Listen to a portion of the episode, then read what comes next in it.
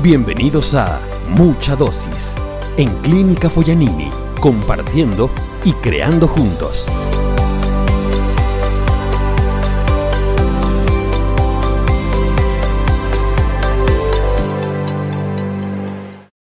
Bueno, Regina, un gusto tenerte acá en el podcast Mucha Dosis en la Clínica Foyanini. Eh, hoy día estás como, como representante del Círculo de Atención al Paciente, que es lo que vamos a conversar hoy día.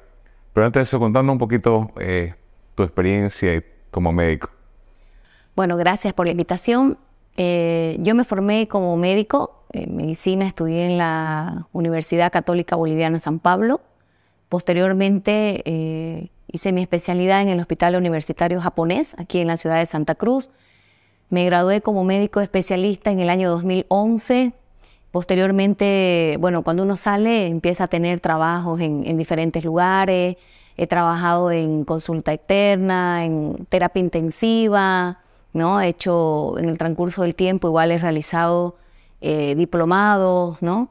Tengo diplomado en auditoría médica y calidad y seguridad. He hecho un diplomado en educación superior. Actualmente estoy continuando el estudio, no paramos nunca. Estoy haciendo una maestría en geriatría, ¿no? Y bueno, aquí estoy en la clínica como médico internista. Bueno, todas esas experiencias en, en estudios son muy interesantes.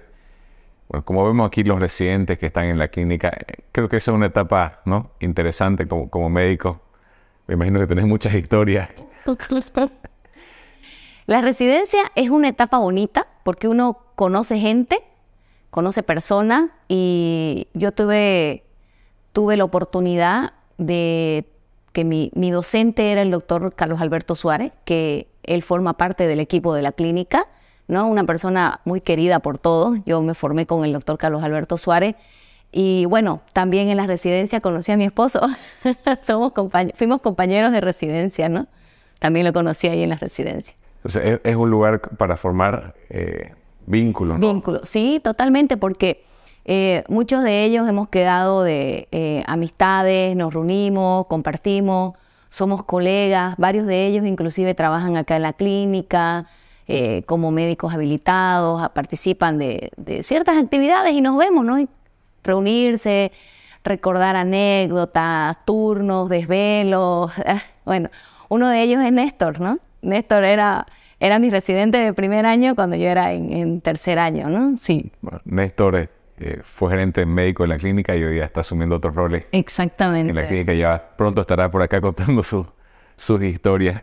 Dentro de eso que, vos comentás de, la, de, las relaciones y cómo este, se van formando los equipos, en la clínica conversamos Felipe Centella. El doctor Felipe Centella fue anteriormente gerente de la clínica. y le mandamos un saludo a, Felipe que... Saludos. Eh, bueno, él se fue a, a, también seguir su carrera médica. Sí, a, Estados Unidos. A Estados Unidos. Eh, él eh, tenía, se conocían con vos y él fue el que te invitó a, a venir a la clínica. Eh, Felipe me había llamado, Felipe fue mi residente igual, ¿no? Yo era R3, que es de tercer año, y Felipe era R2, y después Néstor fue R1, o sea, ¿cómo es, no? ¿Cómo cambia la cosa? La ¿Cómo, ¿Cómo saca, cambia exactamente la circunstancia? Felipe me llama un día y me dice, ¿estás con tiempo disponible?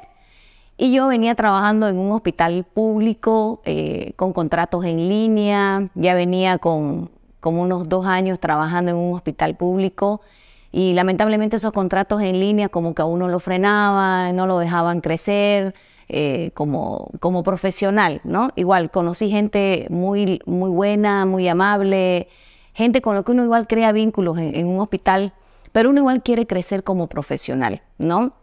Entonces, cuando Felipe me, invita a venir a la clínica, preparo mis papeles, traigo y hago la entrevista y, empiezo a trabajar en agosto del 2016. Siempre que uno ve a los, médicos en la clínica, siempre que, hablamos y vemos este, como que están siempre, ¿no? A mil, a mil por hora. ¿Cómo, ¿Cómo es ser médico en la clínica? Contanos un poquito ¿Cómo es ese día a día?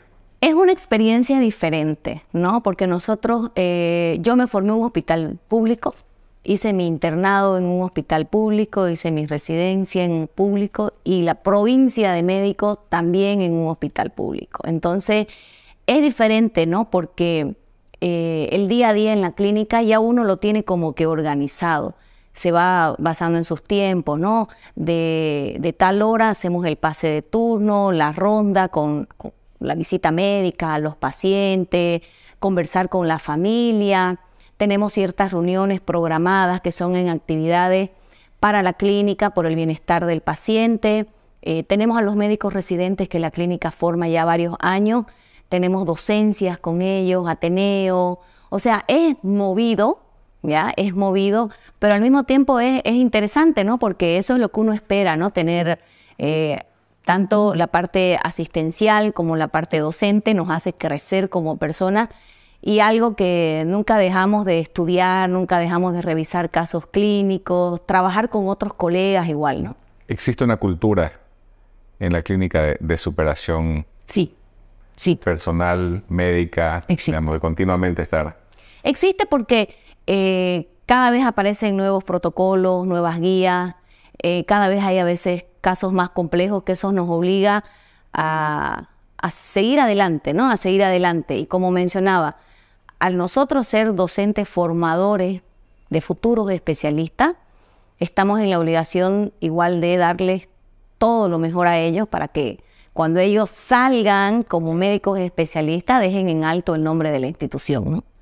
Cuando, cuando llegan residentes nuevos, ¿te ves algo reflejada? ¿Te ves, digamos, te acordás de cuando vos estabas en ese, ese mismo lugar? ¿Sí? Me acuerdo porque uno llega con miedo, asustado, eh, piensa que no sabe nada cuando empieza, eh, tiene miedo a la familia, tiene miedo al paciente, tiene miedo de equivocarse, pero tener miedo es normal en, en cierto sentido, ¿no? Porque no es inseguridad, es ese temor de empezar algo nuevo y que con el tiempo uno lo pierde y cuando uno mira atrás, este, pucha, ¿por qué estaba asustada? Dice, ¿no? Si es algo que ya eh, lo hacemos el día a día, ¿no? Y la verdad que aquí a los médicos residentes, este, nosotros le, los tratamos de una manera diferente, pudiéramos decir, porque los hacemos parte de la institución, ¿no? Hacemos que ellos tengan ese empoderamiento con los pacientes, con, la misma institución, ¿no? Así como les enseñamos del paciente, les enseñamos a, respetar la institución, a cuidarla como si fuera parte de ellos, y sí lo hacen, y sí lo hacen, ¿no? Y eso es algo muy gratificante para nosotros. ¿Vos eh, pensás que la clínica, eh, en, tu, en tu caso, cumplió un rol en lo que sos hoy versus lo que hubiera sido quizás si hubieras terminado en otro lugar. Totalmente. Totalmente. Totalmente. O sea, yo he crecido como persona. Son siete años que cumplo ya en la clínica. Es harto, siete años. Entonces, yo ya no me veo en, otro lugar, digamos, trabajando o, empezando desde cero, quizá. Ya es difícil verse uno en, otro lugar. Uno nunca cierra las puertas a, a seguir creciendo como persona, como profesional, pero creo que este es mi lugar de trabajo. ¿Y qué, hace que uno lo sienta propio en un lugar? ¿Qué, este, ¿Qué sensaciones hace decir aquí me siento, me siento bien? ¿Qué, qué pensás que? Yo creo que el estar el día a día y cuando uno trabaja a gusto, se siente a gusto, ¿no? Pero ¿qué hace que uno trabaje a gusto? ¿Qué... A ver, yo aquí, ¿qué tengo? Como médico, tengo la seguridad del paciente, ¿no? Nosotros hacer una institución eh, acreditada, reacreditada, y al tener sobre todo todo el equipamiento que nosotros como médicos necesitamos. ¿no? Lamentablemente eh, en los hospitales públicos quedan muchas limitaciones cuando no hay un estudio, cuando no hay, no hay los espacios, o sea, todas esas falencias que lamentablemente hay en algunos hospitales públicos, eh, pudiéramos decir que nosotros no lo tenemos. Entonces necesitamos un estudio, lo tenemos a la disposición, o sea, completamos lo que, lo que requiere uno como médico y esa, esa seguridad es por un lado. Por otro lado, eh, ya uno crea un ambiente laboral con las enfermeras, con el personal administrativo y eso hace que uno se sienta estable, que uno se sienta a gusto, ¿no?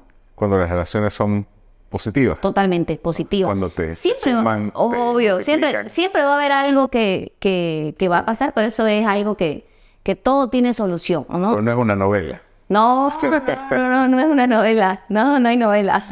Es cosas positivas. Cosas positivas, totalmente. Cosas positivas. Sí, cosas positivas.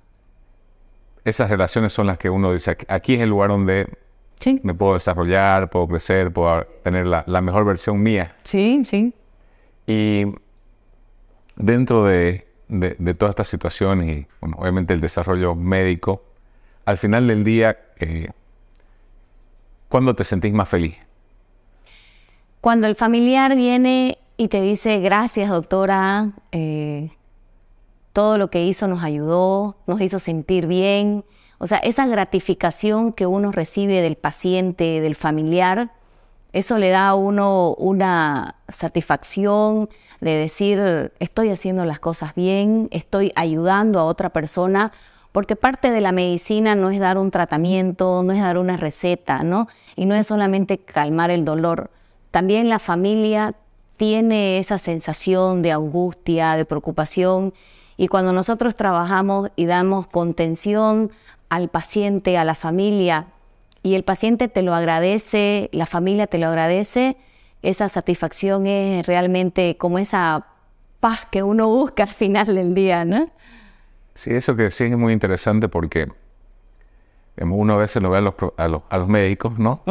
Y los ve tan, no tan, tan profesionales, no tan, este, no sé, confiados. Y uno diría, bueno, quizás como que lo último que, que necesitan es que uno le, le dé una palabra, digamos, ¿no? De, Claro, piensan que somos fríos. piensan, sí. Bueno, sí, los médicos al transcurso del tiempo vamos adquiriendo cierto manejo de algunas situaciones, pero Pero no te quita la humanidad. no, absolutamente para nada. Más bien creo que ahora ese tema de que los médicos son fríos, que están acostumbrados, es algo que ya Es un- quedó atrás. Es, un prejuicio. Es un prejuicio, ¿no? Es un prejuicio, totalmente. Es un prejuicio. Es un prejuicio. Y creo que eso no aplica acá en la clínica.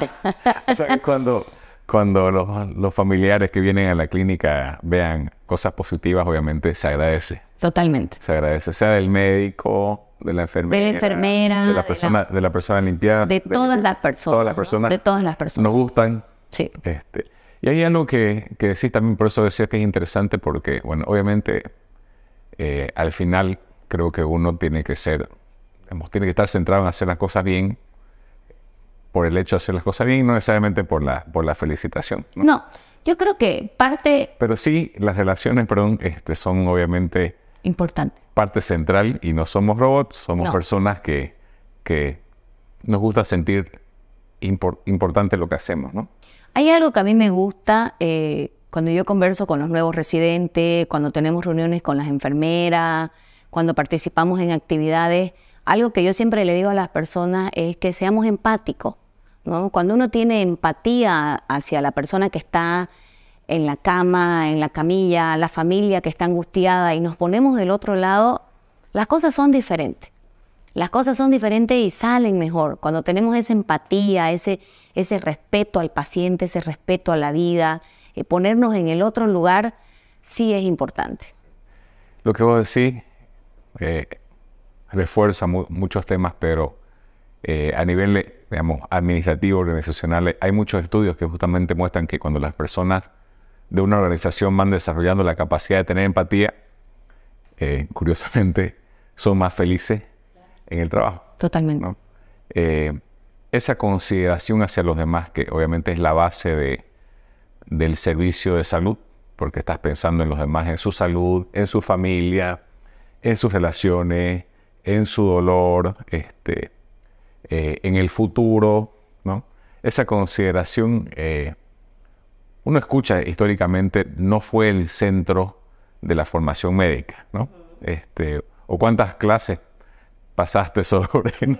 So- sobre este, ese tipo de cosas. ¿Cómo vas desarrollando la consideración hacia los demás? Yo creo que como persona, uno como persona, y no solamente en medicina, uno tiene que tener ese respeto a las personas, esa empatía ante cualquier situación, ¿no? Ante cualquier situación. Y más en medicina, porque no solamente, como les decía, te decía hace un momento, es tratar el dolor. ¿no? Porque el paciente viene, viene con su problema médico, pero lamentablemente atrás puede tener un problema de entorno familiar, un problema económico, o sea, hay miles de cosas que quizás no, no se las vamos a solucionar, no se las vamos a solucionar, evidentemente, pero le podemos dar ese afecto, ese cariño, eh, hacerlo sentir bien, que se sienta a gusto en, la clínica, que es lo que tratamos siempre de hacer día a día, ¿no? Esa bondad que, que estás haciendo referencia quizás es como que, por lo menos la base de la consideración hacia los demás, ¿no? Después tenés la empatía, eh, obviamente el cuidar al paciente, el cariño, ¿no? Respeto. El respeto. Y algo que que creo que es central dentro de lo que hacemos en la clínica y te iba a preguntar, eh, obviamente, en lo que es la consulta, eh, en temas de salud, porque obviamente este, creo que la máxima consideración, me parece, que podemos tener por nuestros pacientes es ayudarlos a vivir una vida más, más saludable. Totalmente. ¿Cómo es en temas de salud la, familia boliviana, los pacientes que te toca, toca atender? ¿Qué, ¿Qué consejos, qué ves y qué consejos darías con respecto desde una visión médica? Bueno, la familia boliviana, eh, estos últimos años. Obviamente las que llegan a tu. Claro, las que llegan, las, que, llegan, las que viven en Santa Cruz y las que llegan a la consulta, ¿no? Porque igual yo tengo consulta médica en la clínica. Eh, todavía están con el concepto de la medicina preventiva, ¿no? Podemos catalogarlo ahorita, considero yo, en un antes y un después de pandemia. ¿No? Antes de la pandemia, las personas hacían su chequeo, hacían sus controles, eh, un porcentaje. Ahora hay más prevención, ¿no? La familia boliviana, ya la familia de Santa Cruz, las personas ya acuden y dicen, necesito que me haga un chequeo, necesito ver cómo estoy, qué necesito hacerme, se lo voy a traer a mi papá. Exactamente. es algo más normal. Ya está más normatizado. Porque, por lo menos hace, un cierto tiempo, y especialmente en los hombres, como que decía, ok, prefiero no saber. Si tengo algo, prefiero no saber. Eso es lo que uno escuchaba. Hoy día ya te vas dando cuenta de que este, sí está en tu control muchas cosas una vez que empezás a, a, primero saber y después ir manejando. Entonces, hoy día las, las enfermedades crónicas que tanto miedo se les tiene, si se manejan bien, puedes tener una vida bastante saludable. Totalmente. Y eso es lo que nosotros tratamos de, enseñarle a la persona cuando viene a la consulta, que, no esperen a estar enfermos. La prevención más bien nos van a evitar internaciones, cuadros agudos de descompensación. Podemos prevenir, diagnosticar inclusive etapas eh, iniciales de algunas enfermedades que pueden ser eh, de gran complicación para la persona y que puede acarrear un mayor sufrimiento a la familia, ¿no? ¿Cuáles son las, las, enfermedades más comunes que, llegan a tu? Enfermedades metabólicas. Enfermedades metabólicas, ¿no? Como yo soy médico internista, eh, al mismo tiempo como hacemos medicina preventiva, hacemos tengo bastante pacientes con enfermedades metabólicas. ¿Qué serían qué? Eh, diabetes, hipertensión arterial. Tenemos un alto porcentaje de pacientes obesos y en, defensa al alto porcentaje de pacientes obesos, tratamos de encaminarlos, ¿no? De encaminarlos, de orientarlos en, el cambio de los hábitos, en los cambios de los hábitos que es tan importante. Después tenemos cuadros infecciosos, enfermedades virales, pero en sí, inclusive la clínica tiene un alto porcentaje de pacientes geriátricos, ¿no? Eh, tenemos hartos pacientes geriátricos y ellos vienen y dicen, quiero que me haga un chequeo, doctora quiero que me vea todo lo que usted vea necesario. ¿no? Quiero vivir más, dice, ¿no? Entonces es, agradable escuchar eso en una persona o bien y te dice, yo soy diabético, yo tengo presión alta y quiero ver cómo estoy. Hace mucho que no me hago un control.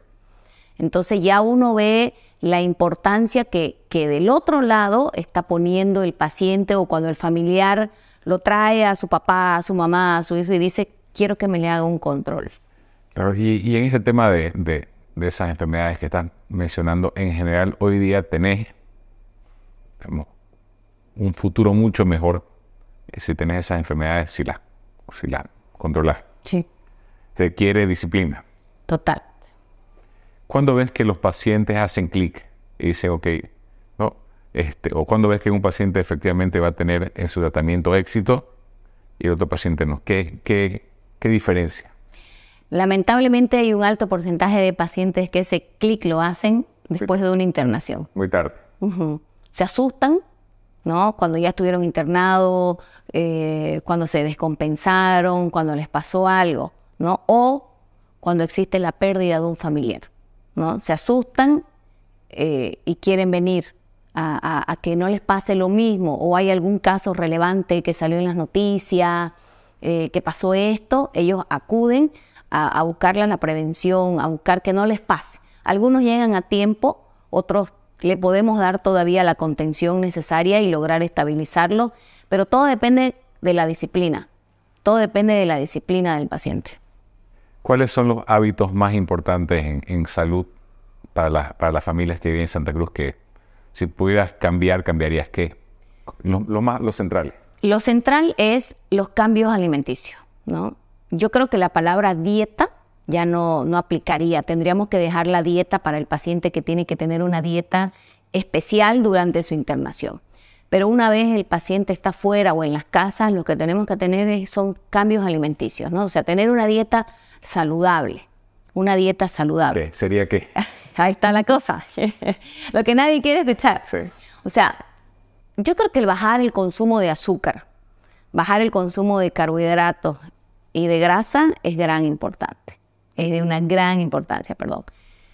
Cuando nosotros tenemos una dieta saludable, comemos, eh, no estoy diciendo que el carbohidrato es malo por si acaso, pero en exceso, todo en exceso es malo. La sal, el azúcar. Especialmente los carbohidratos. Exactamente, los procesados, ¿no? Todo lo que te comes, una, te comes una fruta, no. No. no pasa nada. No va a pasar nada, ¿no? Porque estamos, necesitamos la, el, azúcar de esa fruta, necesitamos la energía que nos va a proporcionar. Pero como digo, todo en exceso es malo. No. Te cuento una anécdota. Tenía una paciente que me dice, no sé por qué mi azúcar no baja, doctora. Cuénteme un día normal de su comida. Yo como mi galletita, mi, mi tostadita y mi té. Bien, a media mañana me tomo un vasito de yogur light. Mi almuerzo me explica todo perfecto. Y en la noche me pongo a ver mi noticia y a veces me como ocho o nueve mandarinas, dice la señora. O sea, claro. en el paciente diabético lo correcto es una fruta en la mañana y una fruta en la tarde, ¿no? Bajar el consumo. Entonces no iba a poder nunca controlar la pobre señora si se comía ocho mandarinas todas las noches. Y aparte, volviendo al tema de, de los cambios que tenemos que hacer todos inclusive, es eh, el hábito de la actividad física, ¿no? Yo creo que la actividad física no, no es algo que, lo tenemos que hacer porque está de moda, porque, porque la ropa es bonita, ¿no? No. Tenemos que tener actividad física de manera diaria, ya sea caminata, natación, bicicleta, pero sí tener una actividad física diaria, ¿no? Mejoramos todo, mejoramos circulación, oxigenación, o sea, nos ayuda. Esa es la, píldora mágica. Son las dos combinaciones que podemos hacer desde casa por nosotros, sí, y a nuestros niños en casa desde temprana edad, eh, evitar el exceso de dulce, evitar las comidas chatarra. Cuando uno se da un gusto, de vez en cuando no afecta, pero cuando ese gusto es todas las noches, comida chatarra, comida procesada, envasada, a la larga y no tan a largo plazo nos, nos viene el efecto ¿no? que nos puede causar.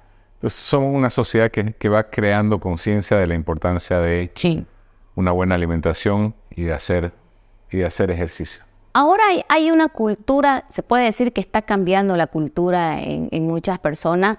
Antes se creía que cuidarse con los alimentos tenía un precio extra, ¿no? o que hacer ejercicio era obligadamente ir a un gimnasio. No, uno puede salir, darle la vuelta a la manzana a su casa, hacer actividades, pero el cambio alimenticio lo podemos hacer igual que antes.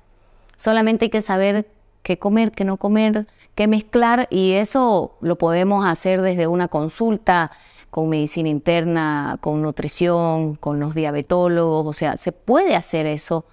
Inclusive hay tantos programas, aplicativos ahora que te ayudan a tener una vida más saludable. y antes se pensaba que el, médico era el que, el que me tenía que curar cuando me daba una enfermedad. Hoy este, creo que el 99% es la responsabilidad de cada persona. Claro. Y este, obviamente buscar ayuda eh, para, para, que te guíen ¿no? en, en, el proceso, pero cada uno tiene que hacerse responsable de, de sus hábitos de salud. Yo a mi paciente les digo, ah, de cuenta que usted está parado en un vidrio, le digo. Este es el vidrio, les digo. Y les dibujo un vidrio y les pongo tres pilares. Usted está sostenido en estos, en estos tres pilares. El primer pilar es los hábitos alimenticios, la actividad física. El segundo, el segundo pilar es su medicación, su tratamiento que tiene que realizar. Y el tercer pilar son los controles médicos.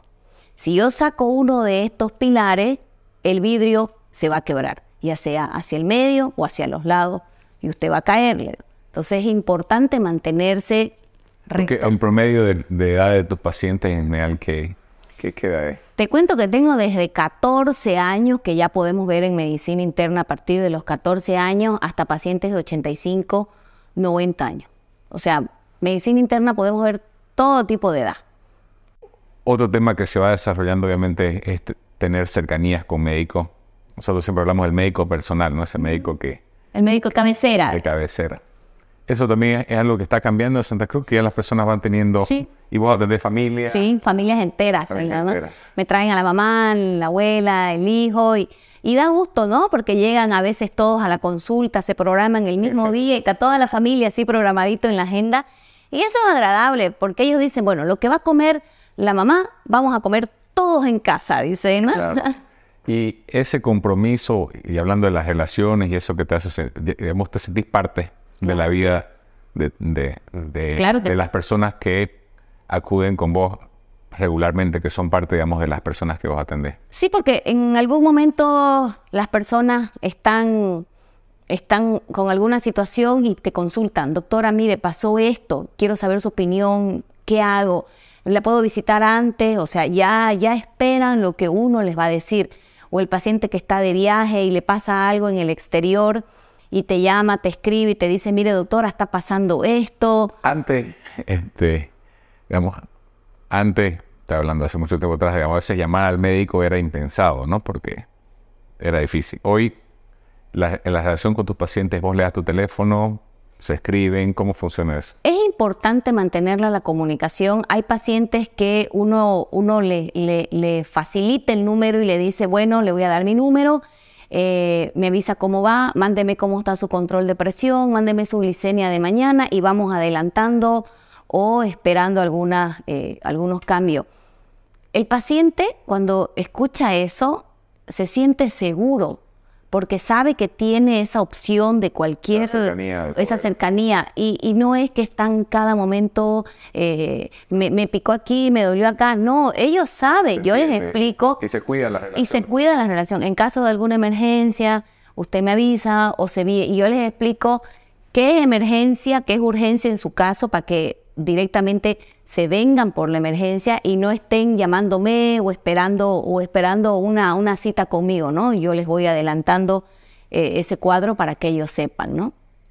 Eh, volviendo ahora a, los temas administrativos en, la clínica, bueno, fuiste elegida como representante del, Círculo de Atención al Paciente. Eh, se vio en la clínica cuando se estaba viendo la parte organizacional se trabajó con un equipo que, que vio que podríamos formar diferentes círculos en la clínica. ¿no? Un círculo era todo lo que es atención al paciente, un círculo era de, lo que es apoyo en la atención al paciente y después un círculo era administrativo. Contanos un poquito del círculo de atención al paciente. Ya, bueno, primeramente eh, yo empecé como líder de hospitalización de los médicos, ¿no? Sí, sí, se hizo la elección y eh, me eligieron entre los médicos y los residentes eh, quisieron que yo los represente. Posteriormente fue eh, en hospitalización salieron cuatro líderes de enfermería, de auxiliares, médico adulto, que era mi persona, y médico pediatra. Cuando empezamos las reuniones, eh, nos comentaron que de los cuatro tenía que haber un representante. Entonces ellos eligieron que nuevamente sea yo, ¿no? Bueno, salí como la líder de todo hospitalización y ya de ahí empezó ya lo que era de los círculos. Son los círculos que implican atención al paciente que tenemos emergencia, está UTI, lo que es terapia de adulto, está laboratorio, eh, hospital de día, está quirófano, está en quirófano implica recuperación, esterilización. En emergencia está el grupo de los apoyos, que son las, las personas que ayudan a los pacientes, llevándolos, trayéndolos a diferentes estudios en la clínica. Está también, eh, ¿qué, ¿qué círculo me estoy olvidando? Pero, pero, eh, Otineo. Entonces, entre todos esos círculos hubo una nueva elección. Y nuevamente volví a salir elegida, ¿no? Como líder del el representante de esos círculos estaba en una reunión. Estábamos en una reunión y se hizo una votación. La votación fue al vivo, no fue por papelitos. ni... eh, no es una votación de quién, digamos, si explicaba un poquito ese proceso. Claro, se explicó qué era lo que tenía que hacer la persona, ¿no? Eh, hubo, su función, hubo el cambio, exactamente, ¿no? El tema de lo que era jefes estaba ya desapareciendo y ahora íbamos a mantener lo que es el, liderazgo de la institución. Se les explicó que esa persona iba a coordinar con las otras áreas, con los equipos, para llevar adelante todo el cambio que venimos realizando, el proceso, eh, participar de reuniones y bueno, salió mi nombre y, y, empezó a salir mi nombre, mi nombre, mi nombre. Aquí estamos. uno, uno a veces piensa este, elección yo pensaba, elección y uno dice, uno por detrás, eh, a veces los temas políticos, ¿no? De hacer lobby, vos votar por mí, ¿no? Pero no, digamos, no, no, no, con, propósito. Aquí este, algo que obviamente este, personalmente me, me, sorprendió mucho fue la responsabilidad con la que se hicieron las votaciones. Sí. La, la, seriedad. Porque, este, ¿qué mensaje vieron en vos las personas cuando, cuando, cuando votaban para que vos representes al círculo de atención al paciente? No sé, a mí me gusta todas las actividades, me gusta organizar, estar, ¿no? Eh, organizando actividades, cursos. Soy una persona muy activa, me considero activa, ¿no? Entonces, quizás ellos vieron que mm, esas, esas características, en algunos dijeron es una persona eh, cara nueva en el sentido de que no eran las mismas personas que venían. Porque cuando explicaban, cuando votaban por vos, explicaban por qué. Sí, explicaron por qué. Explicaron por qué. Sí, sí. Explicaron por qué. Entonces vos, digamos, lo que escuchabas era obviamente tu dinamismo, ¿no? Este, Exactamente, ¿no? Tu cercanía con las personas. Sí, sí. Porque creo que la, gente te, te, siente, ¿no? Este, cercana y que puede conversar abiertamente con vos. Totalmente, totalmente. Y bueno, en este proceso que empezaste a, a, liderizar o a ser la representante, ¿qué, ¿qué cambió en tu forma de, ver el mundo en, desde, ese momento de esa votación? Porque ya se fue, fue hace cuánto, hace unos cuántos meses atrás. Ya varios meses. Sí, son varios meses. Eh, desde ese momento a, hoy, ¿qué, ¿qué cambió en vos? Creo que cambiar así como persona, no, más bien uno aprende a trabajar en equipo, porque eso es lo que hacemos, trabajamos en equipo, ¿no? Eh, ¿Cuesta? Sí, cuesta, porque lamentablemente cuando uno está acostumbrado a tener a alguien que te diga, esto tenés que llegar a hacer, ir, venir y salir, la gente se, como se que encamina en que tener siempre a alguien que te esté diciendo qué hacer. Si la gente tenía esa inseguridad de que por ahí mi decisión es la incorrecta o por ahí no es así, pero eh, este tema del liderazgo te enseña que hay que escuchar a las personas. Todas las personas tienen su punto de vista. Quizás no siempre va a ser el correcto, ¿no? Puede pasar esa situación, pero a veces eh, esa persona que nunca habló, esa persona que nunca quiso opinar, cuando la escuchas, te puede enseñar increíble, te sorprende, exactamente, ¿no? Recientemente hemos tenido una reunión con todo el equipo de enfermería.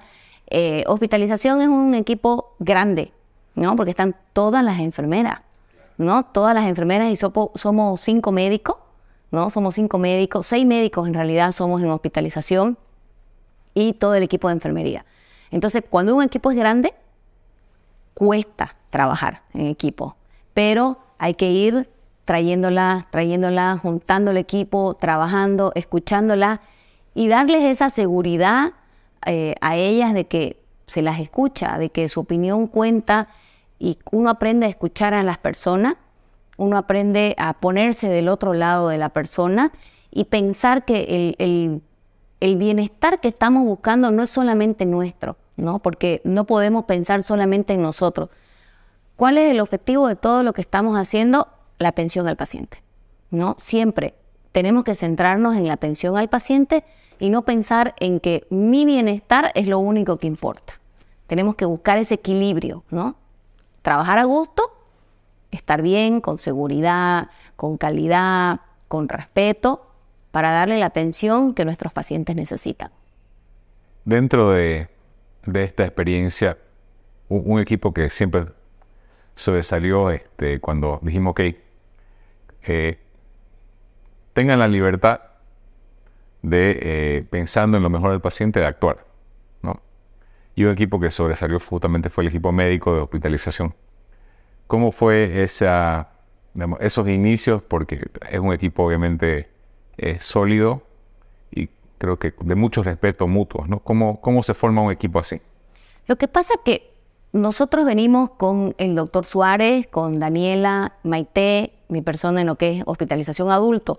Entonces somos ese equipo que nunca hemos tenido dificultad, inclusive antes, antes de lo que era el tema del liderazgo de la institución, nosotros veníamos trabajando de una manera ordenada, pero ¿cómo eh, logras sostener un equipo así, este, donde, donde este, prime el respeto y el bienestar del paciente? Yo creo que la comunicación es muy importante.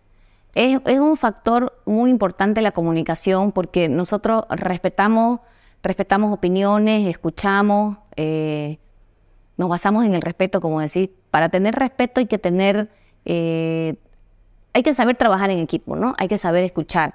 Tampoco es que esto de liderazgo cambia la praxis médica. No, eso no cambia absolutamente para nada y siempre... El sigue siendo el virus. El virus va a seguir siendo el virus, lamentablemente, ¿no? Entonces la praxis médica no cambia, ¿no? Lo que nosotros hemos cambiado es la forma de trabajar que tampoco nosotros lo hemos sentido en hospitalización. O sea, en ese equipo. En ese equipo no lo hemos sentido. Ya, ya, veníamos con esa forma de trabajar en equipo. Es más, nosotros eh, cubrimos fines de semana y eh, cuando alguien tiene alguna dificultad, eh, siempre hay alguien presto a cubrirse, entre nosotros nos cubrimos, o sea, no hay eso de que es tu turno, eh, vemos cómo lo solucionás, no, no hubo eso.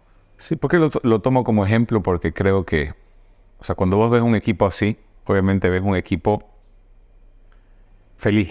Yo, digo feliz y no me refiero a esa felicidad que, es la que nos venden en, en los comerciales de publicidad, pero es esa felicidad de sentirte pleno, ¿no? Este, saber que estás haciendo algo importante con un equipo que te respeta, te respalda, ¿no? Te escucha.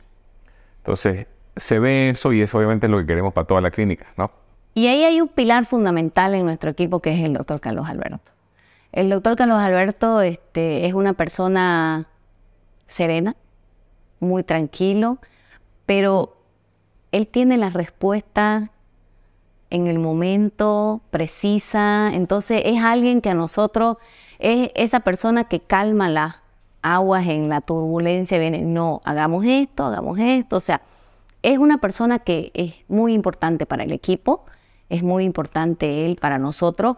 Y él, él juega un papel muy importante, ¿no? Porque siempre veníamos trabajando de la mano de él y seguimos trabajando de la mano de él seguimos, nosotros todavía le, seguimos diciendo, ya pues doctor, venga, usted es el jefe, le pero ya es algo de ese cariño que quedó en, él. Y sí, eh, con el equipo de pediatría, por ejemplo, igual son dos los médicos. Cuando tenemos que trabajar existe la comunicación, con el equipo de enfermería igual. Entonces creo que es algo que siempre van a ver, ¿no? Sus subidas y van a tener, va a haber bajadas siempre, pero eso es lo que tratamos de, de buscar cuál es la mejor solución. Y dentro de este proceso que, estaba hablando ya hacer, digamos, en el equipo global de, hospitalización primero y después de, todo lo que es atención al paciente, eh, vas viendo obviamente que eh, la gente estaba acostumbrada a que le digan qué hacer, va aprendiendo a, a, desarrollar este, esta nueva habilidad que es trabajar en equipo este, y eh, tener la autoridad interna de, hacer lo que hay que hacer sin esperar que te digan que, cuál ha sido lo, digamos, lo, lo más fácil y lo más difícil en toda esta, eh, transformación. Creo que lo más difícil que a veces cuesta es juntar a las personas y que entiendan el compromiso y hacerles perder el miedo de dar su opinión. Porque la gente tiene miedo a veces de dar la opinión. Y el miedo no es por equivocarse. El miedo es de que, ¿qué le va a decir? ¿Qué van a decir? Eh, ¿Por qué estás opinando vos? Ese es el miedo que tiene la persona y, eso es lo más difícil, hacer que esa persona eh, hable. Y lo más fácil es llegar a las personas. Cuando uno puede llegar a una persona, la escucha eh, y la hace parte del trabajo, del equipo, eso, eso facilita todo, pues, ¿no? Claro. O sea, bueno, por eso te eligieron, ¿no? Por, por esa llegada hacia, hacia las personas. Obviamente, este, las formas son importantes y el, y el saber llegar a las personas es, eh, y tener buenas relaciones con las personas es un, una capacidad a desarrollar y eso que comentás vos de, que las personas hablen, este, que uno dice es algo cultural, si uno se va a, a ver ¿no? las cosas que, que, vamos haciendo en la clínica, por ejemplo, en nuestro chat tenemos un chat de 500 personas y la gente habla y opina. Y opina más, si te das cuenta, opina más. No, y en las reuniones, por ejemplo, este, cuando tenemos reuniones administrativas, una práctica que yo sigo, bueno, que, digamos, ¿quién es el que más habla siempre? Que ya vos hoy día... A mí me lo dicen. hoy habla menos. ¿Quién es el que nunca habla? Yo, ok, vos, ya, ok, vos hablas hoy. Sí. ¿No? Porque es parte del desarrollar. Uno pensaría, en, en algún momento decía, no, la gente no habla por miedo al jefe. Cuando ya no hay jefe, te das cuenta que también la gente, el miedo más grande que tenemos es, a veces como equipo, porque yo digo algo te ofendo y vos ya después no me hablas. No, queda ya susceptible. Queda susceptible. Exactamente. Sí, ¿por qué? ¿por qué dijiste eso? ¿No? Y obviamente la gente no habla. Pero eso va a lo que vos decías al principio. Si, si, el, si lo central es el paciente, si lo central es, digamos, este, eh, cuidar la clínica, si lo central es cuidarnos a todos, ¿no? Ese ego personal que tanto daño hace, lo vas, ¿no? Este, vas trabajando. Lo vas trabajando y te vas enfocando en, que nos vaya bien. Y, ese, y ese es el mensaje para la clínica que nosotros reforzamos es, cuando un equipo las relaciones son malas, todos sufren. Todos. Todos sufren. Todos sufren. Este, y esos miedos y sufrimientos y ansiedades son de todos. Es difícil decir, yo voy a ser el digamos, todos están infelices en el equipo y yo voy a ser feliz en el equipo. Obviamente, digamos, con mucho estoicismo se puede lograr, pero es mucho más fácil ser feliz en un lugar donde somos todos felices. Donde todos somos felices. Este, y esa y el cambio de pensar es que ya la responsabilidad de tener un equipo este, unido no es tuya, no es mía, es de todos. Sí. La responsabilidad que hablemos todos y nos expresemos es de todos. La, la responsabilidad de generar una cultura de crecimiento de todos, la responsabilidad de que si alguien genera una cultura de miedo, ¿no? Este, supongamos que yo me expresé y abiertamente y doy mi opinión y después vienen y me hacen, ¿no? Este, la, la psicológica, ¿no? Ya no me habla. O si la opinión afecta a otra persona.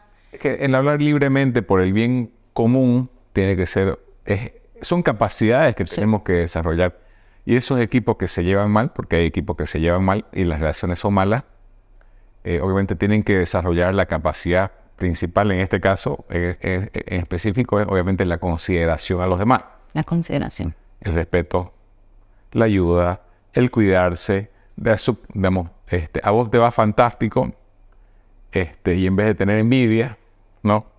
Este, eh, estoy feliz porque ese desarrollo eh, va a ser que, que también este, eh, vos, digamos, supongamos, vos creces en lo profesional, los pacientes están mejor atendidos. Vos creces en lo personal, tenemos mejores relaciones.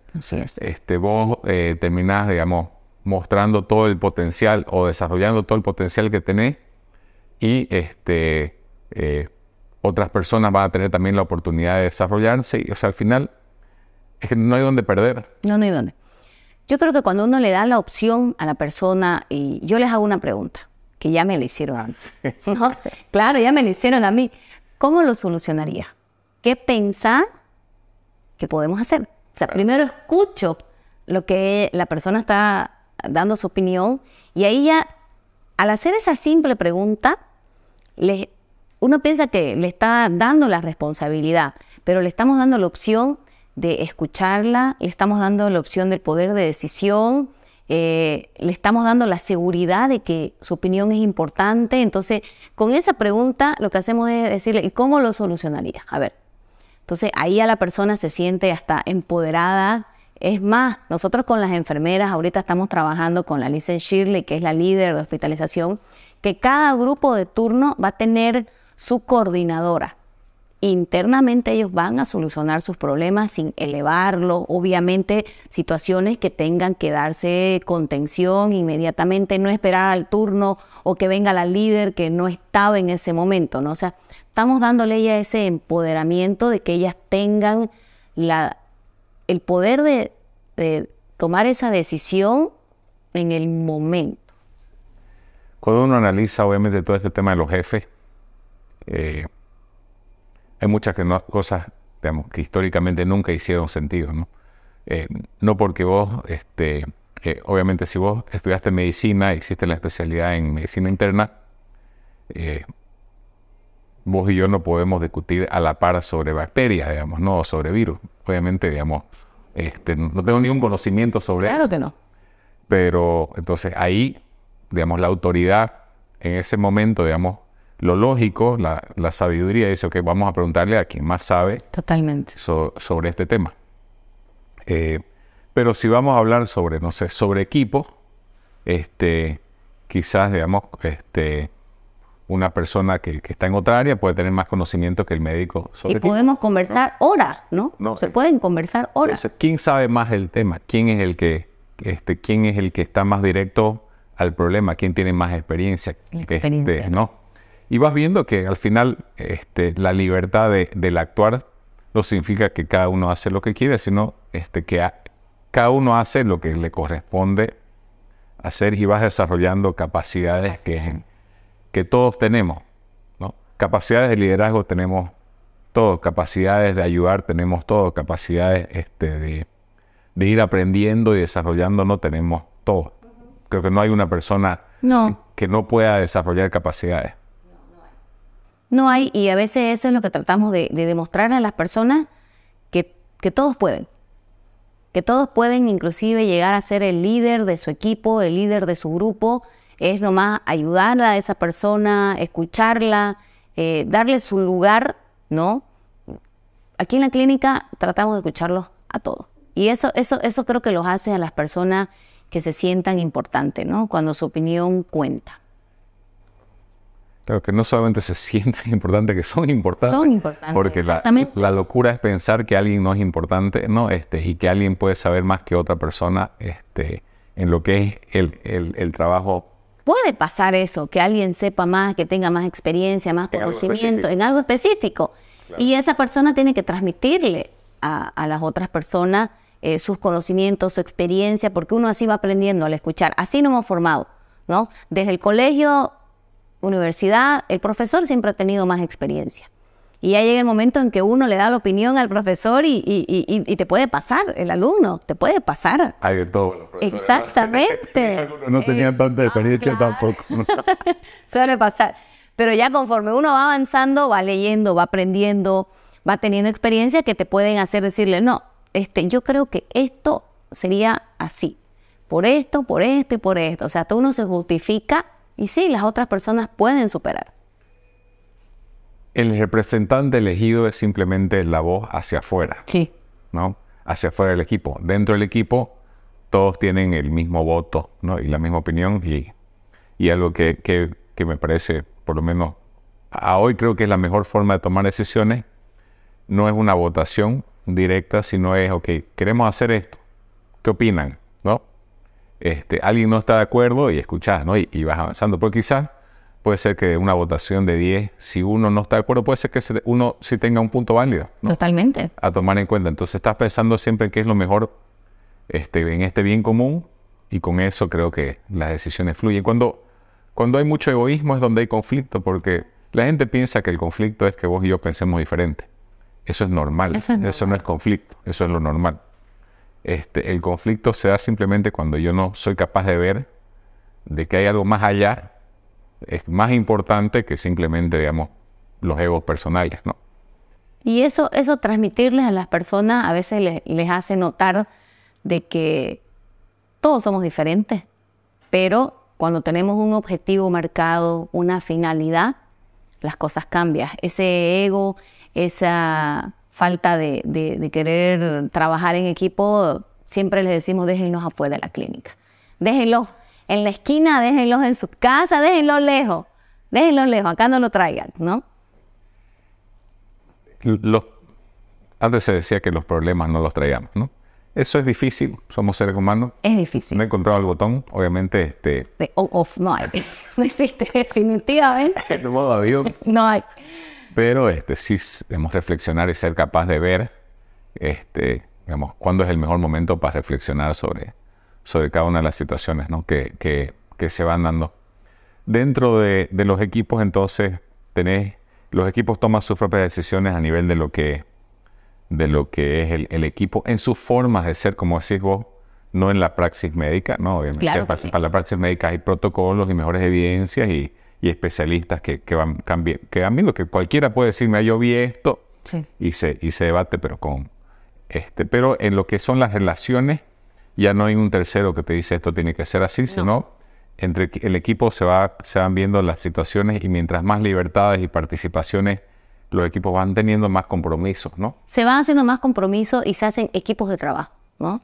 Tenemos que hacer esto, esto, esto. Entonces, y la idea es trabajar en equipos que vayan rotando, ¿no? Hoy va a ser este grupo, hoy este otro grupo, hoy este otro grupo, vamos a trabajar así, vamos a hacer esto.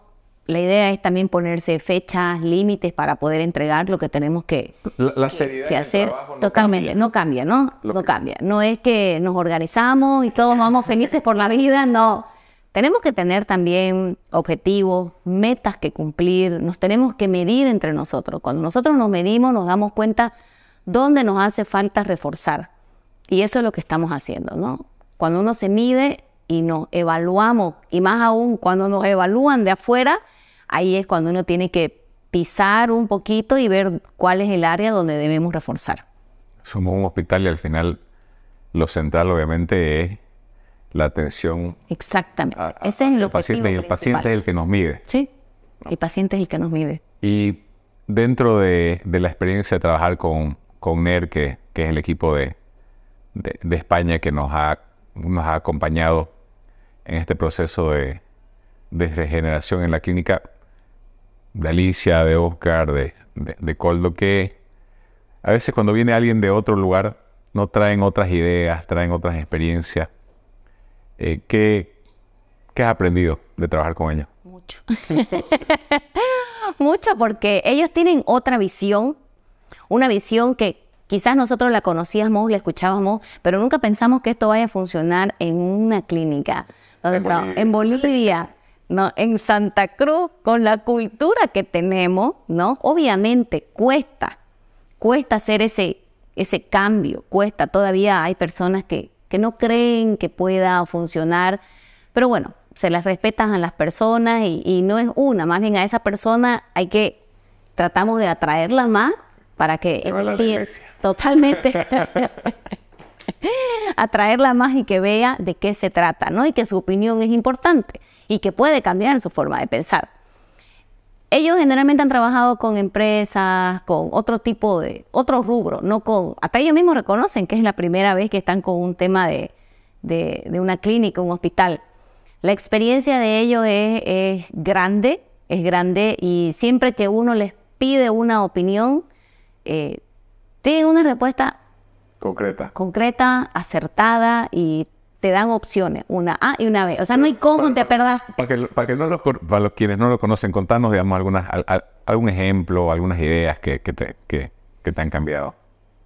La forma de, de, no darles a las personas de que, bueno, necesito juntarme y, bueno, fecha, hora, ¿ya? Fecha, hora y, y el que no quiere... Formalidad, exactamente. La formalidad, que eso es algo que no tiene que cambiar, ¿no? Se quiso confundir un poquito el, el- el liderazgo con el Desorden. el- el desorden, con el libertinaje de que, bueno, ahora somos independientes, hacemos lo que queremos. No, fue lo primero que se les tuvo que dejar claro. No, fue lo primero que se les tuvo que dejar claro y que en el equipo trabajamos todo, porque el bienestar va a ser para todo. ¿no? Eso es algo importante que Eso ellos- sale para todo. sale para todo, exactamente, sale para todo.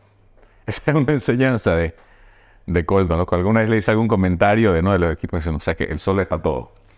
Exactamente, ¿no? Y siempre, y siempre ellos igual nos recalcan de que eh, el objetivo es el paciente, la atención al paciente. Y eso es algo que lo tenemos que, que trabajar todos los días. Que volvés a la consideración externa, ¿no? Este fue algo que aprendí en este proceso, obviamente, este, porque yo nunca lo había hecho tampoco en, en una clínica, Obvio. este, bueno, ni, ni en otra empresa, pero este, vas aprendiendo, obviamente, lo, vas leyendo las teorías y, y- y vas viendo, y vas viendo lo que hace sentido, ¿no? Sí. Este, pero lo primero que decía es que íbamos a ser libres. Y se confunde con, con, libertinaje y dice, cada uno dice, no, yo, vos no me vas a, decir qué hacer, vos no me vas a decir qué hacer, y genera confusión. Ahí te das cuenta de que eh, esto no se trata de mí, no se trata de vos, se trata del el bien común. Cuando trabajamos por este bien común, las decisiones son fáciles. ¿Qué es lo mejor para este bien común? Y ya no hay el ego individual que, que, que genera tantos conflictos ¿no? y, tanto, y, y tanto sufrimiento en el mundo hoy. Y empezás a trabajar obviamente por, por ese bien común. Y yo también aprendí, que ahora ref- refuerzo, por qué la libertad es tan importante. ¿no? Porque si vos estás haciendo algo convencido, ya estuvo. De por vida. Por eso yo te preguntaba en tus pacientes qué hace clic cuando, digamos, la persona empieza a ser disciplinada en sus actos, porque una vez que la persona entendió, sea porque vivió un evento fuerte, porque falleció un familiar, porque lo vio, digamos, el otro día, por ejemplo, veía este, eh, en los vasos de Coca-Cola o de soda cuántas, cuántos, ah, cuántos gramos de azúcar, ¿no? Ahí, y cuando vos ves visualmente el azúcar, ¿no? Que tiene, digamos, que era como, no sé, 20 cuadraditos de azúcar, ya no puedes volver para atrás Claro. Ya no, no necesito que alguien me diga no tomes Coca-Cola, ¿no? O sea, cada vez que veo una Coca-Cola veo 20 cuadraditos de azúcar, ya no necesito.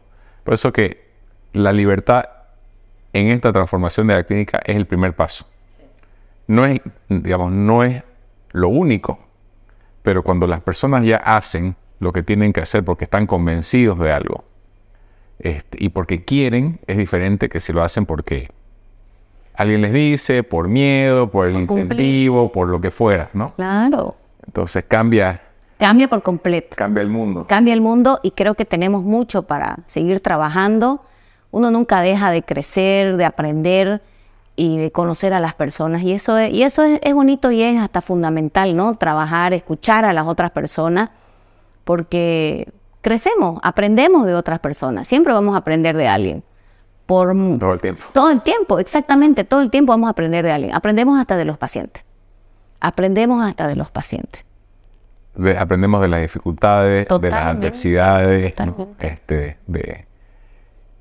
Creo que este, la gente en general no ve, y es algo que queremos reforzar en este, en este programa, el sacrificio que está por detrás de los médicos, de las enfermeras, de las personas que están en limpieza, de todas las personas que trabajan en salud. Es un gran sacrificio. No es fácil. ¿no?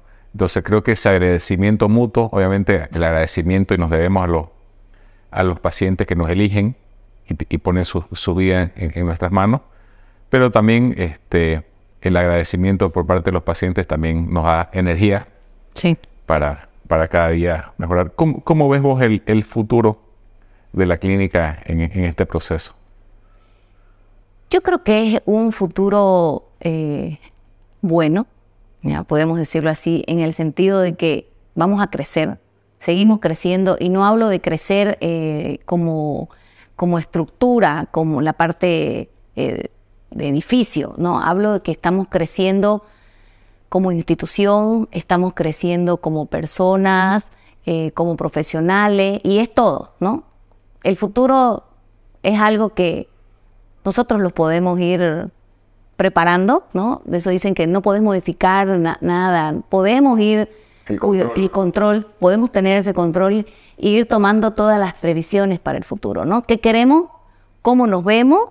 Podemos ir trabajándolo desde hoy. Se puede y es lo que estamos haciendo. Estamos trabajando para, para hacer una mejor institución, para hacer cada día, eh, seguir liderizando la medicina en Bolivia, ¿no? Para poder estar siempre eh, con los últimos equipamientos, con lo último en, medicamentos.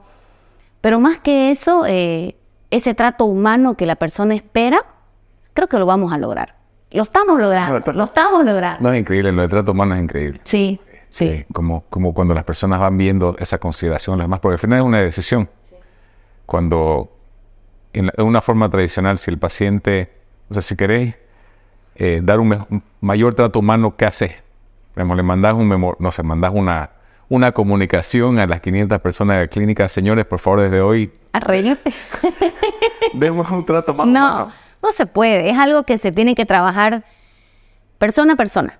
Cada uno tiene que ir trabajando ese, Cada persona tiene que querer. Tiene que querer hacerlo, ¿ya? Y, y darse cuenta la importancia del trato humano, eh, darse cuenta del respeto que le debemos a las personas, eh, la empatía hacia el paciente, hacia el familiar. Y es fácil, ¿no? Es, nomás hacer ese clic que decir y se puede, se puede porque no cuesta, no cuesta plata, no requiere de, de hacer un curso, es simplemente cambiar esa visión, que es lo que estamos tratando de hacer, ¿no? Es empezar a reflexionar y ver este, cómo estamos condicionados, este, qué cosas nos gatillan a veces a, no ser respetuosos, ¿no? A, no ser considerados, ¿no? ¿Qué, nos gatilla? Conocernos, que no nos conocemos, conocernos. Y este, obviamente eh, estar más pendiente en nuestro efecto en el mundo. Sí en nuestro efecto en los pacientes, nuestro efecto en la familia, en los pacientes, nuestro efecto en el equipo, nuestro efecto ¿no? este, en nuestra comunidad, en el mundo. Entonces creo que parte de, esa responsabilidad, la libertad era, era responsabilidad al final de es, es responsabilidad, es libertad, porque mi libertad de decisión me puede llevar a cometer cosas muy buenas como también cosas malas, digamos. Entonces ahí es donde la persona tiene que hacer el equilibrio y pensar en el, en el porqué de cada acto que uno va a hacer. Bueno, te agradecemos muchísimo, Regina, Gracias. Gracias por, todo lo que este, representas en la clínica y obviamente el, el desarrollo de las personas, ¿no? Porque sobre, sobre vos creo que van pasando y obviamente sobre las personas el, el, ayudar a desarrollar a las personas. Creo que eso es lo más, lo más grande. Yo estoy muy agradecida con todo el equipo por haberme puesto esta esta la confianza de, poder trabajar con ellos, ¿no? Porque lo que hacemos es trabajar en equipo. No se les dice qué hacer, eh, tratamos de organizarnos y, escuchar a todos, ¿no? Que ese es el objetivo. Gracias. Gracias, Pedro. Gracias. Gracias. Gracias.